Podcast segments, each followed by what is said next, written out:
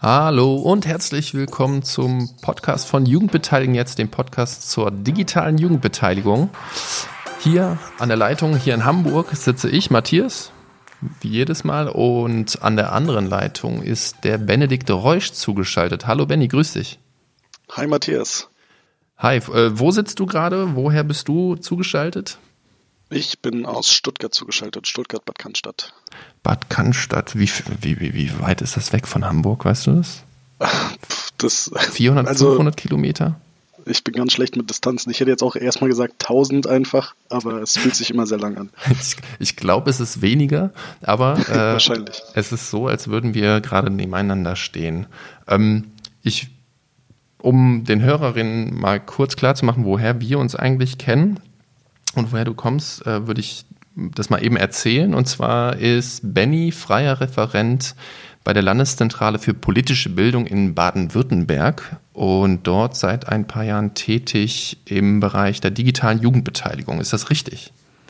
Ganz genau. Ich meine, das ist einer meiner Bereiche. Im Grunde genommen ist es Landeszentrale, macht erstmal immer politische Bildung, aber gerade in dem Fachbereich, wo ich aktiv bin, Jugend und Politik ist das in der Landeszentrale, machen wir sehr viel generell zu kommunaler Jugendbeteiligung und ich bin da der Experte, Fachmann für gerade digitale Jugendbeteiligung, digitale Methoden und so weiter und so fort. Ähm, du sagst, du bist Experte dafür. Wie bist du dazu gekommen eigentlich? Ähm, ich habe einfach eine Grundaffinität zu digitalen Themen. Ich äh, habe äh, mich schon immer irgendwie damit beschäftigt, studiere auch Medienbildung ähm, und bin in der Medienpädagogik aktiv und hat da hat sich das irgendwie angeschlossen, das normal zu verbinden. Und es wurde dann jemand gesucht, der äh, Ansprechpartner und Netzwerkpartner mit Jugendbeteiligung jetzt sein könnte. Ähm, und da ist irgendwie nach nicht allzu langer Überlegung die Wahl relativ schnell auf mich gefallen. Ah, okay. Und ähm, äh, wie kam es, dass du bei der Landeszentrale angefangen hast? Also äh, mal noch, noch einen Schritt zurück. Du hast gesagt, du, studierst Medienbildung. Ist das ein Masterstudiengang? Wo? Genau. Ähm, ich habe äh, nach meinem Bachelorstudiengang in Rhetorik und Politikwissenschaften ein Praktikum gemacht bei der Landeszentrale tatsächlich im Fachbereich äh, Jugend und Politik, wo ich auch jetzt bin. Und äh, mir hat die Arbeit sehr gut gefallen. Ähm, unsere Fachbereichsleiterin Angelika Barth war anscheinend auch angetan und äh, seitdem, seit Ende des Praktikums bin ich als freier Referent äh, tätig quasi für die Landeszentrale. Ähm, und ja, das ist jetzt auch schon vier Jahre her fast. Mhm. Und ähm, genau, äh, ich studiere Kultur und Medienbildung im Master äh, in der PH. Äh, mache dieses Jahr meinen Abschluss ähm, und arbeite eben parallel. Und ähm, wie kommt das Interesse an der politischen Bildung? Ähm, ich mache schon sehr lange Jugendverbandsarbeit und Jugendarbeit und äh, gerade die politischeren oder gesellschaftspolitischen Aspekte waren immer irgendwie die spannendsten, äh, sich damit zu beschäftigen. Und äh, mit dem Politikstudium parallel ist es irgendwie, wenn man eh Bildungsarbeit machen will, außerschulische Bildungsarbeit und dann auch Politik interessiert ist, läuft gefühlt für mich in meinem Kopf eh immer alles zusammen auf politischer Bildung. Ähm, und gerade irgendwie Jugendbeteiligung ist, glaube ich, ein Aspekt, der in der politischen Bildung selbst noch gar nicht so gesehen wird, den ich aber total eigentlich zwingend finde, auch weiterzudenken, weil es einfach die, die praktische Umsetzung ist, mehr oder weniger, mhm. auch selbst politisch aktiv zu werden. Ja. Und ähm, genau, das heißt, ich fasse nochmal zusammen, du bist über dein Studium und Praktikum äh, in die Landeszentrale gerutscht und über dein Studium und Interesse zu Medien hinaus hast du dann im Grunde genommen dir so ein bisschen den Bereich digitales, politische Bildung an dieser Schnittstelle und Jugendverbandsarbeit dir dann irgendwie angeeignet. Ähm, genau. Und was machst du denn dann in deiner Arbeit bei der Landeszentrale? Also was ist so, wenn dein alltägliches Brot, sage ich mal? Genau. Ähm, wir, unsere Arbeit ist relativ vielfältig. Es kommt auch ein bisschen darauf an, was man selbst machen will. Die, die, was im Fachbereich alles ansteht, ist ähm, durch die Bank. Wir machen viele Seminare mit zum Beispiel engagierten Jugendlichen, die in Jugendbeteiligungsgremien, hier in Baden-Württemberg heißen die eigentlich fast alle Jugendrat oder Jugendgemeinderat engagiert sind, ähm, machen da wie so Einführungsseminare, was bedeutet denn eigentlich Kommunalpolitik, was bedeutet Kom Beteiligung, wie könnt ihr Projekte, politische Projekte realisieren in der Kommune. Ähm, wir moderieren Beteiligungsveranstaltungen, äh, beraten Kommunen, was das angeht, aber wir machen auch ganz klassische politische Bildung mit äh, außerschulischen Jugendgruppen, seien es Geflüchtete, seien es Berufsschüler in einer Projektwoche, seien es, äh, dass wir in Jugendhäuser fahren und mit äh, den Menschen oder den Jugendlichen, die wir da vor Ort treffen, ähm, zur anstehenden Kommunalwahl reden oder äh, ich glaube, im Moment läuft auch ein Projekt zum politischer Bildung im offenen Strafvollzug. Also es ist hm. sehr unterschiedlich, die Themen als auch die Zielgruppen. Ähm, und immer wieder aber eben auch dieser, gerade dieser Aspekt mit Jugendlichen in Beteiligung. Ähm, ja, ja. ja. Und wie kommen die Jugendlichen zu euch, auf euch? Äh, kommen die Jugendlichen auf euch zu oder sind es die Multiplikatoren dann in, du sprachst gerade von Jugendhäusern? Mhm. Also in der Regel sind es Multiplikatoren. Also es gibt so ein paar Sachen, die laufen schon, also die sind traditionell quasi, dass das der Fachbereich macht. Das sind gerade diese äh, Einführungsseminare für Jugendgemeinderäte. Das passiert da schon seit 15 Jahren, glaube ich. Ähm, weil es eben diese Strukturen in Baden-Württemberg schon lange gibt. Da gibt es einfach ein festes Netzwerk auch an Jugend- Gemeinderatsbetreuerinnen, die uns da ganz, die, die uns da immer anfragen, wenn sie wieder einen neuen Jugendgemeinderat haben. Ansonsten überlegt man sich teilweise auch Modelle oder sucht gezielt nach Ansprechpartnerinnen, mit denen man dann an eine Zielgruppe rankommt. Also wir haben mhm. Leute, die wir haben Jugendhäuser angeschrieben mit einem Angebot quasi, wir würden bei euch vorbeikommen und das und das machen zur Kommunalwahl oder ähm, es gibt dann einen Kontakt eben wie jetzt zu dem Strafvollzug oder ähm, mit einem AK Asyl, der politische Bildung mit seinen Geflüchteten machen will und dann kommen dann Seminarangebote zustande. Aber wenig tatsächlich, dass wir mhm. direkt auf mhm. Jugendliche zugehen, eigentlich fast nie, sondern es läuft immer über weitere Schnittstellen, weil es dann doch auch eine Landesbehörde ist, die nicht so ganz drin ist in der jugendlichen Lebenswelt. Das heißt, ähm, du hast gerade äh, gesagt, äh, äh, Anträge werden geschrieben. Ähm, das heißt, die Finanzierung, äh, genau, äh, klär mich mal auf, wie läuft die Finanzierung dann dieser Workshops? Ähm, ich, das ist nicht immer festgelegt. Meistens, ähm, es gibt verschiedene Modelle. Manchmal laufen das über noch dritte Projekte und wir sind dann quasi einfach die, die es durchführen. Ähm, teilweise äh, Landeszentrale hat ja Budget und den Auftrag vom Land politische Bildung zu machen. Manchmal zahlt es einfach die Landeszentrale mit dem Budget, dem Haushalt, der ihr zur Verfügung steht. Oft werden aber auch einfach die Kosten geteilt, dann, was er sich, wenn man ein ähm, Jugendgemeinderatsseminar macht, mhm. dann äh, unterstützt die Landeszentrale ein bisschen, aber auch die Kommune mhm. ähm, zahlt zu. Aber das ist je nach Projekt mhm. unterschiedlich und also wie genau die Kosten aufgeteilt sind. Ja. Habe ich tatsächlich auch nicht den, den Hintergrund, aber es. Okay. Ich, ich, ich frage nur nach, äh, falls hier jemand zuhört, der in Baden-Württemberg sitzt und denkt, ähm, wie, wie äh, kann ich das denn bei mir umsetzen? In der Kommune könnte ich mal anfragen. Ähm, anfragen kann man auf jeden Fall immer und dann muss man schauen, wie es passt äh, und äh, was auch Sinn macht und was für Möglichkeiten auch da sind. Okay.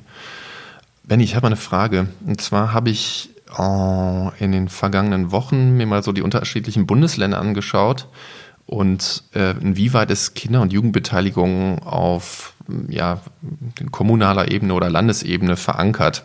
Das ist total unterschiedlich und von daher auch spannend und auch interessant, wer macht was eigentlich in den einzelnen Bundesländern. Jetzt ist es so, äh, bei meiner Recherche zum Interview habe ich nochmal gesehen, im Oktober 2015 hat der Landtag bei euch in Baden-Württemberg ähm, und in der Gemeindeordnung unter anderem den Paragraph 41a geändert. Jetzt ist das so, bei euch ist es, glaube ich, eine sogenannte Muss-Regelung, also Kinder und Jugendliche sollen Nee, Jugendliche es, müssen genau. nun an Kinder kommunalen sollen Entscheidungen und Jugendliche müssen. Wir sind das Land, mit der, wo es einen Unterschied gibt zwischen Kindern und Jugendlichen aus irgendeinem Grund. Ah. Hm. Das könnte man ja schon mal an sich in Frage stellen, würde ich sagen. Jetzt ja, ist das aber so, ähm, das ist so, das ist verabschiedet worden 2015. Und ich merke das ja auch äh, in meiner eigenen Arbeit. Wir sind bei Jugendbeteiligung jetzt ja auch in unterschiedlichen Bundesländern unterwegs, machen Workshops. Und dadurch hat sich finde ich, so ein bisschen was verändert. Ähm, du bist ja jetzt schon länger in Baden-Württemberg unterwegs. Und was hat sich dadurch deiner Meinung nach geändert? Ähm, also das erst nochmal dieser, diese Novellierung das 41a stand einem großen Kontext von die Gemeindeordnung wurde generell angepasst und es wurde viel bürgerliches Engagement mitbekommen. Das stand alles im Rahmen von der, der grün-roten Regierung, die diese Politik des Zuhörens und so weiter ähm, verankern wollen. Das heißt, dieser Paragraph ist nun, also diese Änderung ist eigentlich so die eine relativ kleine, die auch gar nicht so viel kommentiert worden ist.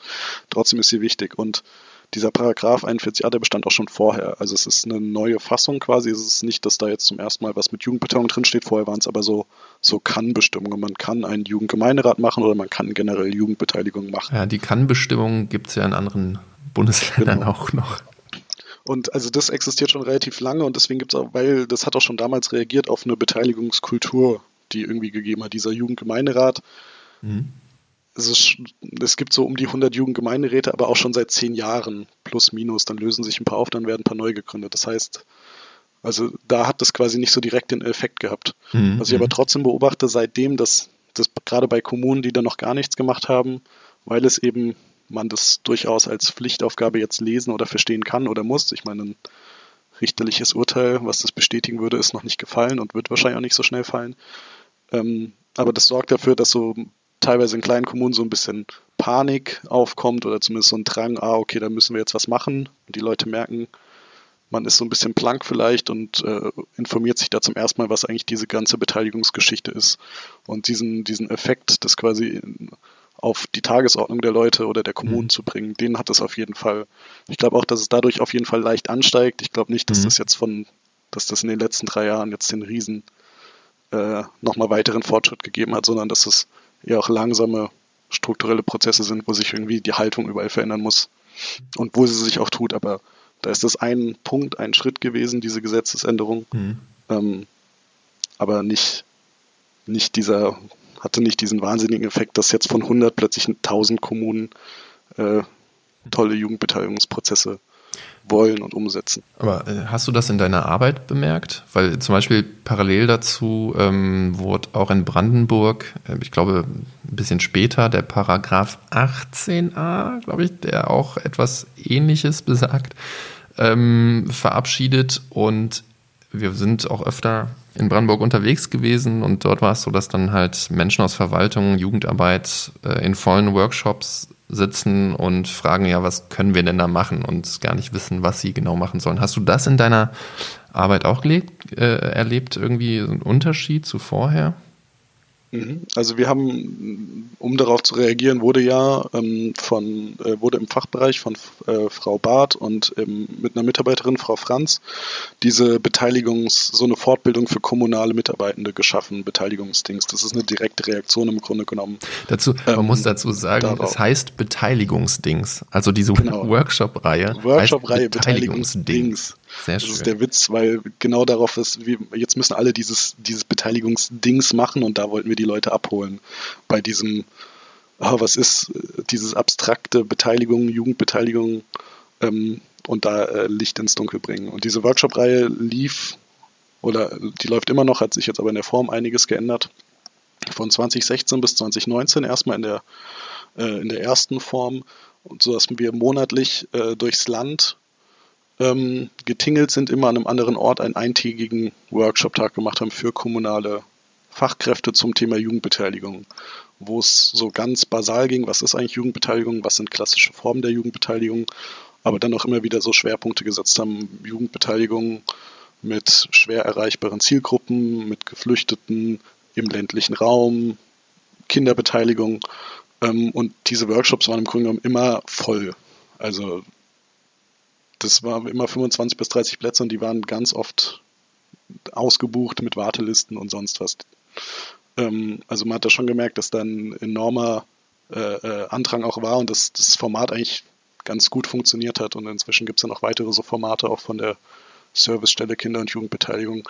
Und ich glaube, daran merkt man es am ehesten, dass plötzlich, also das mehr als die Leute, die man eh schon im Blick hatte, die langjährigen Jugendgemeinderatsbetreuerinnen, äh, da sitzen, dass da auch Bürgermeisterinnen sitzen, dass da Verwaltungsangestellte, Jugendarbeiterinnen und so weiter und so fort ähm, mhm. sitzen und jetzt Jugendbeteiligung machen müssen, aber auch machen wollen.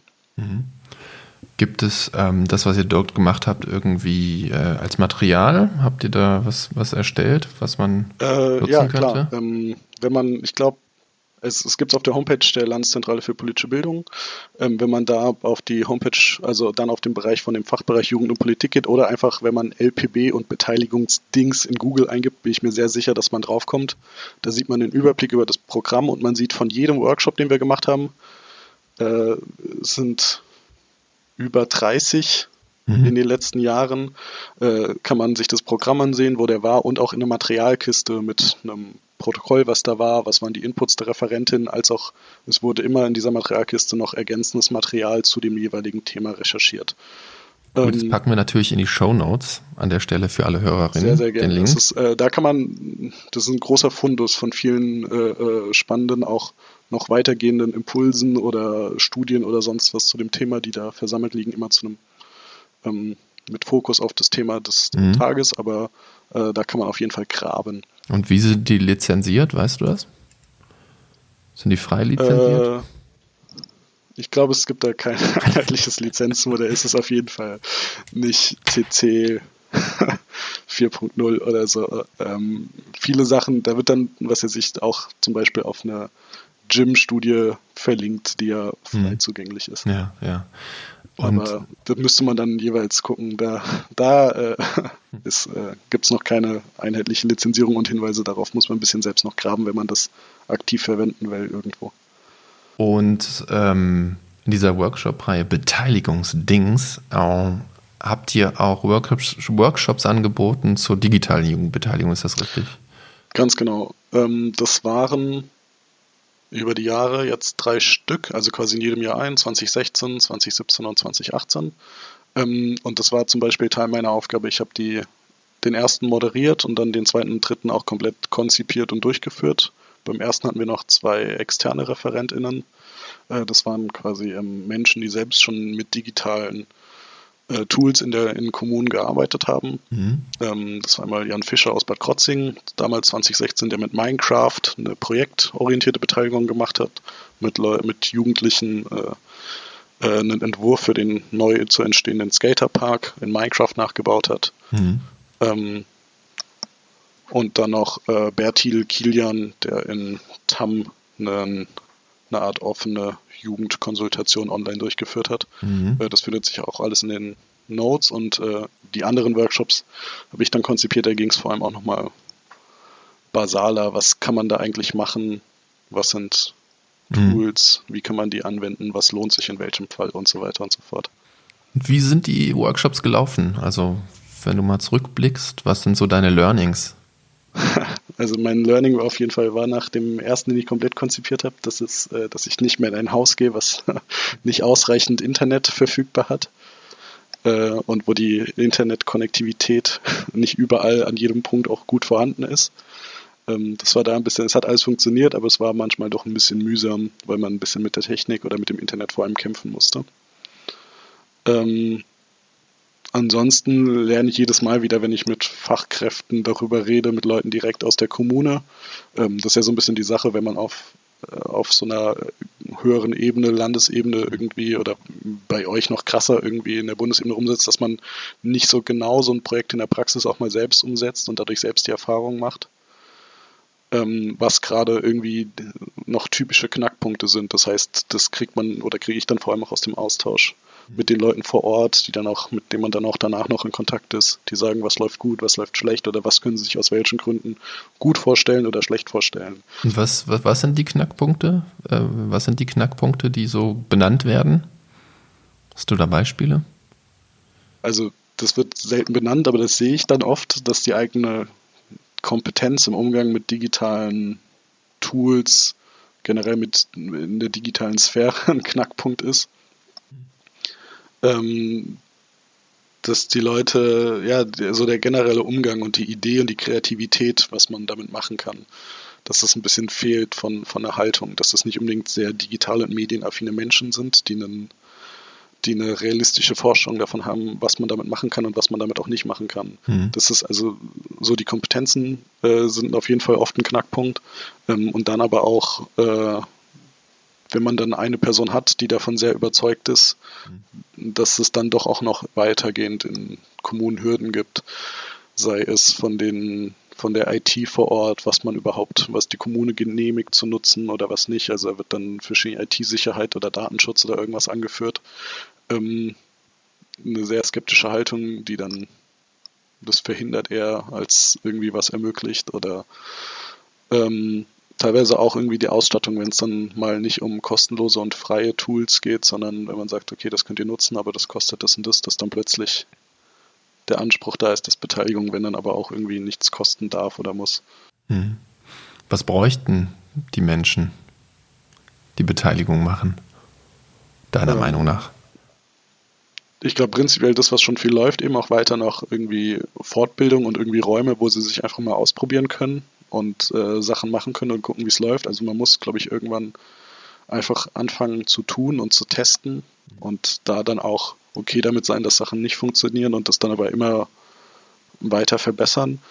Ähm, und ich glaube, die Leute, die wirklich dann Beteiligung umsetzen, was ja so eine Mischung ist aus Menschen aus der Sozialpädagogik, äh, oft, also Leute, die mit Jugendlichen arbeiten können und da geschult sind, als auch irgendwie Leute, die in der Verwaltung irgendwie nach hinten auch den Prozess weiter koordinieren, ähm, dass sich da irgendwie gute Teams finden, die auch äh, gemeinsam Lust haben und die aber auch vom Rest der Kommune irgendwie den Rücken freigehalten kriegen, um den Prozess zu machen.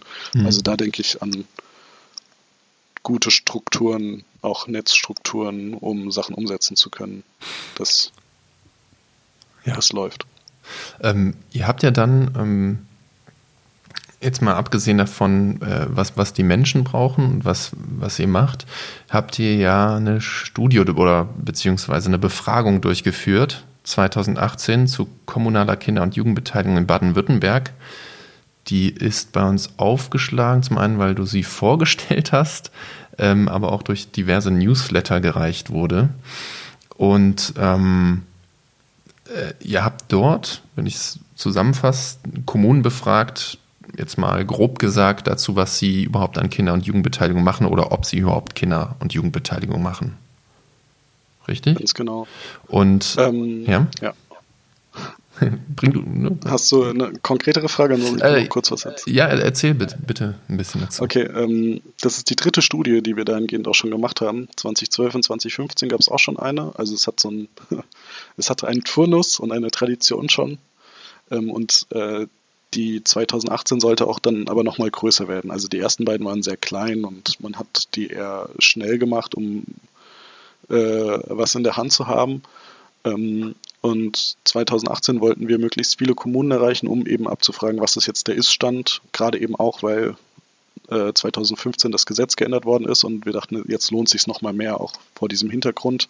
Das Gesetz ist dann schon zwei Jahre in Kraft gewesen. Was hat sich denn seitdem getan in Baden-Württemberg? Ähm, und also wir haben einen Fragebogen erstellt und auch noch dann ab einem bestimmten Punkt Kommunen angerufen äh, und ihnen angeboten dann quasi oder am Telefon dann mit ihnen gemeinsam den Fragebogen durchgegangen als Interview. Ähm, und das war da am Schluss eine Vollerhebung, also von den 1101 Kommunen, die wir haben, haben 1068 mitgemacht und die 33, die nicht mitgemacht haben, haben sich aktiv verweigert. Also wir hatten mit allen Kontakt. Mhm. Ähm, und das war schon ganz spannend, weil erstmal auch es quasi diese gesetzliche Pflicht gibt in Baden-Württemberg, aber auch nur von sich aus die Hälfte der Kommunen sagt, wir machen Jugendbeteiligung. Mhm. Ähm, was, also da kann man sich jetzt streiten, ob das ein sehr gutes Ergebnis ist, dass die Hälfte der Kommunen zumindest sagt, sie machen irgendwas. Das sagt auch noch nichts über die Qualität aus oder ob das ein sehr schlechtes ist, weil die eigentlich die Pflicht haben, dass alle was machen. Ähm, das lässt sich da ganz schön nachlesen. Und gerade was digitale Beteiligung angeht, was wir eben auch ein, das war einer unserer Schwerpunkte in der Studie, wo wir zwei, drei Fragen zu hatten, ähm, wo wir es auch nochmal wissen wollten. Ähm, da haben ungefähr äh, 100 Kommunen, also 10 Prozent von allen, 20 Prozent von denen, die schon was machen, ähm, gesagt, dass sie auch digitale äh, Tools einsetzen, quasi digitale Medien einsetzen in der Jugendbeteiligung. Da ist dann auch sehr viel einfach also es ist auch sehr unterschiedlich, was dann dabei ist. Da sagen Leute, ja, wir haben ja eine Homepage, wo drauf steht, wir machen Beteiligung, ergo machen wir digitale Jugendbeteiligung. Ähm, was, was sie dann angeklickt haben als ja, machen wir, das muss man erstmal so stehen lassen, wenn man umfragt. Das ist immer das Risiko mit Sprache. Ähm, aber äh, da waren auch Kommunen dabei, die tolle digitale Beteiligungsprozesse gemacht haben, wie zum Beispiel eben Jan Fischer aus Bad Krotzing, der mit Minecraft gearbeitet hat, oder äh, tolle äh, Beteiligungsplattformen von Kommunen oder Kommunen, die sich Apps angeschafft haben, ähm, mhm. über die sie Beteiligung laufen lassen wollten. Und das gehört dann natürlich irgendwie alles dazu. Ähm, und das ist zwar noch sehr wenig und sehr heterogen, was da passiert und auch wie gut es passiert in den Kommunen, diese digitale mhm. Beteiligung. Ähm, aber wenn man die, was wir noch gefragt haben, die Kommunen dann, ob sie denken, dass digitale Beteiligung wichtiger wird in Zukunft, da hat die große Mehrheit gesagt, ja, das auf jeden Fall ist. Also diesen, diese Notwendigkeit und diesen Drang, auch äh, in der Jugendbeteiligung digital zu arbeiten und die mhm. Vorteile, die digitale Tools oder digitales äh, digitale Strukturen haben können, mhm. die auch zu nutzen. Das sehen schon die, die große Mehrheit ein. Das macht nur trotzdem nicht unbedingt jeder. Die Mehrheit. Aber das ist äh, ein interessantes Spannungsfeld, finde ich. Ne? Du hattest ja vorhin von den Workshops erzählt und das, was die Leute eigentlich bräuchten, nämlich mehr Weiterbildung, mehr Ausprobieren und dem, was dann tatsächlich läuft. Und äh, die Erkenntnis darüber, dass, dass es wichtig ist, dass es wichtiger wird. Jetzt war ich gestern in, äh, ähm, ähm, in einem, wie nennt man es nochmal, Learning, Lessons Learned von, von Kolleginnen. Ich weiß nicht, ob du die, das Projekt U-Count kennst von der Deutschen Kinder- und Jugendstiftung. Die haben so Jugendhearings gemacht und Zukunftswerkstätten mit mehreren hundert Jugendlichen über ganz Deutschland verteilt. Zu Jugendengagement allerdings. Und da gab es einen interessanten Punkt, äh, nämlich ähm, der Informationsfluss wurde bemängelt, wo man sich denn und wie man sich engagieren kann. Und die Jugendlichen wünschen sich, dass ähm, Kommunen oder ähm, das Land oder wer auch immer für die Information dort zuständig ist, äh, mehr über Instagram zum Beispiel informiert.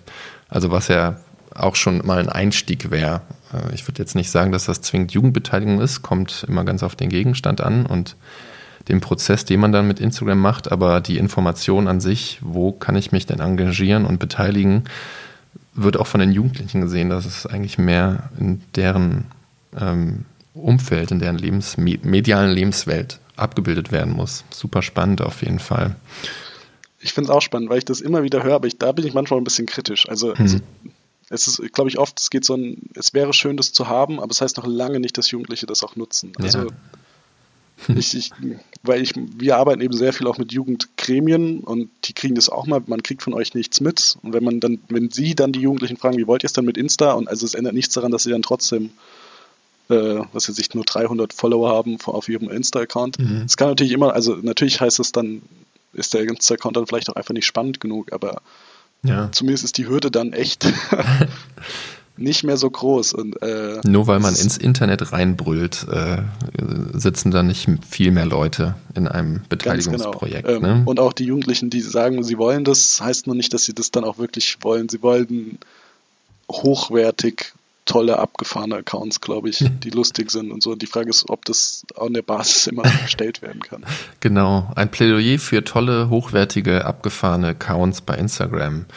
Ja. Benny, wir kommen so langsam ans Ende unseres Interviews und Gesprächs. Ähm, ich habe Katharina Blum aus Mecklenburg-Vorpommern schon diese Fragen gestellt. Ähm, was sind denn drei Tipps an Menschen, kurz und knapp, die von dir die digitale Jugendbeteiligung machen wollen, an, an jene Menschen eben? Ähm, redet mit den Jugendlichen ehrlich darüber, was sie wollen und was sie brauchen. Also, weil das schon auch sehr auseinandergeht, was man selbst auch gut findet und sinnig findet und das eigene Medien- und Digitalnutzungsverhalten sich sehr doch unterscheidet von den Jugendlichen und man kann dann zwar tolle Sachen machen, das kann dann aber auch sehr gut an der Zielgruppe vorbeigehen. Also tut das, nehmt sie mit euch mit ins Buch und lasst euch beraten, weil im Zweifelsfall wissen sie wesentlich besser, was sie und andere Jugendliche im Internet oder digital machen würden. Äh, und probiert trotzdem einfach aus und im Zweifelsfall, selbst wenn ihr irgendwie was total toll und äh, gut findet, probiert es auf jeden Fall aus, nutzt es auch gerne zwei oder dreimal. Wenn es nie zündet, dann lohnt sich auch, glaube ich, manchmal die Sachen dann in die Tonne zu werfen und was Neues auszuprobieren. Ähm, und wenn man, glaube ich, auf diesem Weg geht, damit rumexperimentiert und mit den Leuten im engen Kontakt bleibt, was in der digitalen Sphäre die ja sehr schnelllebig auch ist, mit den Tools, die kommen und gehen und mit den Wegen und den Medien, die gerade on vogue sind, dann ist es, glaube ich, der Weg, in, wie das laufen muss in Zukunft. Und äh, in das Mindset zu kommen und das so zu machen, ist, glaube ich, das, was sehr erfolg, erfolgsversprechend ist. Schön. Das sind wirklich, äh, äh glaube ich, sehr äh, praktikable Tipps. Ähm, jetzt habe ich zwei Thesen und du sollst dazu Stellung nehmen. Äh, du wirst sehen, das, die beiden Thesen bewegen sich in einem Spannungsfeld, kommen aber durchaus auch aus meiner eigenen Praxis in der Medienbildung und äh, digitaler Jugendbeteiligung. Die erste These wäre, Jugendliche hängen ja sowieso schon genug an ihren Smartphones, da brauchen wir Beteiligung nicht auch noch digital machen. Die sollen sich mal im realen Leben treffen, beispielsweise in unserem Jugendparlament. Äh, ich stimme dem von beiden Seiten zu und nicht zu. Also ich glaube auch, dass bestimmte Stufen von Jugendbeteiligung gut nur funktionieren, wenn man sich live trifft. Also ich hab, mir fehlt immer noch das Beispiel, wo eine breite Masse an Jugendlichen intensiv über ein Thema diskutiert, über einen längeren Zeitraum online. Das sehe ich tatsächlich, meine Erfahrung ist, dass das fast nur vor Ort passiert, wenn man eine richtige Auseinandersetzung hat. Äh, deswegen, ich glaube auch, es muss immer offline auch passieren, äh, dass irgendwie man durch digitale Jugendbeteiligung Jugendliche weiter in digitale Sphären entschwinden lässt oder süchtig werden lässt nach virtuellen Weiten. Ich glaube, da überbewerten die Leute massiv ihre, die, die Sexiness ihrer digitalen Jugendbeteiligungsangebote. Äh, und da muss man, glaube ich, keinerlei Angst vor haben und es äh, muss sich gut verschränken, was es angeht. Das würde ich zu der These sagen. Zweite These. Super, wir machen das jetzt alles online. Ist viel billiger. Die Jugendlichen haben ja eh alle Smartphones, damit erreichen wir dann jetzt automatisch alle Jugendlichen in unserer Kommune. Ja, sehr schön. Das ist äh, einer der Sätze, gegen den ich auch massiv ankämpfe auf all meinen Fortbildungen, die ich mache. Äh, wie du es auch schon gesagt hast, nur weil man was ins Internet reinbrüllt, heißt das nicht, dass irgendjemand zuhört. Äh, man kann einfach Sachen ins Internet stellen, aber äh, man kann auch mal sich aus Spaß machen, Jugendbeteiligung und Kommune einzugeben auf YouTube und zu gucken, was man da so findet, was für YouTube-Kanäle da auftauchen und sich dann die Views anschauen und dann merkt man, dass das nicht funktioniert. Ähm, man muss alle Kanäle weiter bespielen. Ich merke auch immer wieder die Sachen, die besonders gut funktionieren, wo viele Jugendliche darauf ansprechen, äh, wo man viel Reichweite kriegt, sind weiterhin Schulen abklappern und Vorklassen sich stellen und Jugendlichen was sagen und ihnen noch eine Möglichkeit geben, dann auch direkt zu handeln oder sich irgendwo anzumelden. Und das andere ist, äh, das ist jetzt vielleicht, dann muss man auch nochmal diskutieren, aber bezahlte Instagram-Werbung. Alle Kommunen, die ich gesehen habe, die es bisher gemacht haben, so dass sie eben nicht irgendeinen Kanal abonnieren müssen, aber die über Geolocations eine Info an Jugendliche raushauen. Äh, da berichten mir alle immer von unglaublichen Rücklaufraten. Ähm, und aber einfach nur Sachen über seinen Account reinzustellen. Hm. Also. Hey, das war doch noch ein super toller Praxistipp. Nehmt ja. Geld in die Hand. auch wenn ich da oft auch, auch zu Recht sage, warum sollten wir Werbung auf Insta machen, mhm. weil es ist Insta und äh, Zielgruppen und Datenschutz und so, sehe ich alles ist trotzdem effektiv. Muss man dann aber für sich klären, auf jeden Fall. Schön. Und zum Abschluss, äh, wenn es einen Digitalpakt, digitale Jugendbeteiligung gäbe, was wäre dein Wunsch? Oh, das ist gut. Ähm, mein Wunsch wäre, dass es äh, auf jeden Fall, es braucht auch für äh, Stellen oder es braucht Infrastruktur an Kommunen und aber auch Stellen, die ein bisschen übersetzen können und die so ein bisschen mehr Jack of all Trades sind. Also es, Kommunen stellen Sozialarbeiter an und Kommunen stellen IT-Menschen an. Und ich habe manchmal das Gefühl, es fehlt eine Übersetzungsperson, mhm. generell, die Jugendbetreuung an bestimmten Sachen mitpunkt und da irgendwie was schafft.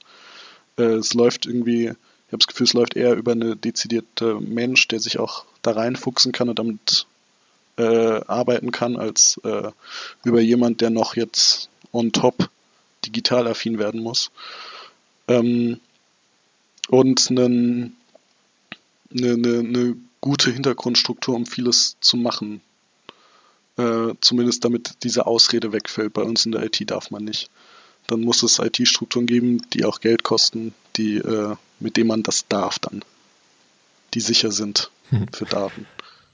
Okay, mit den Worten bedanke ich mich bei dir, Benny. Wunderbar und danke, dass du zu Gast warst bei uns im Podcast. Ja, mich gefreut. Vielen Dank. Mach's gut. Tschüss. Tschüss.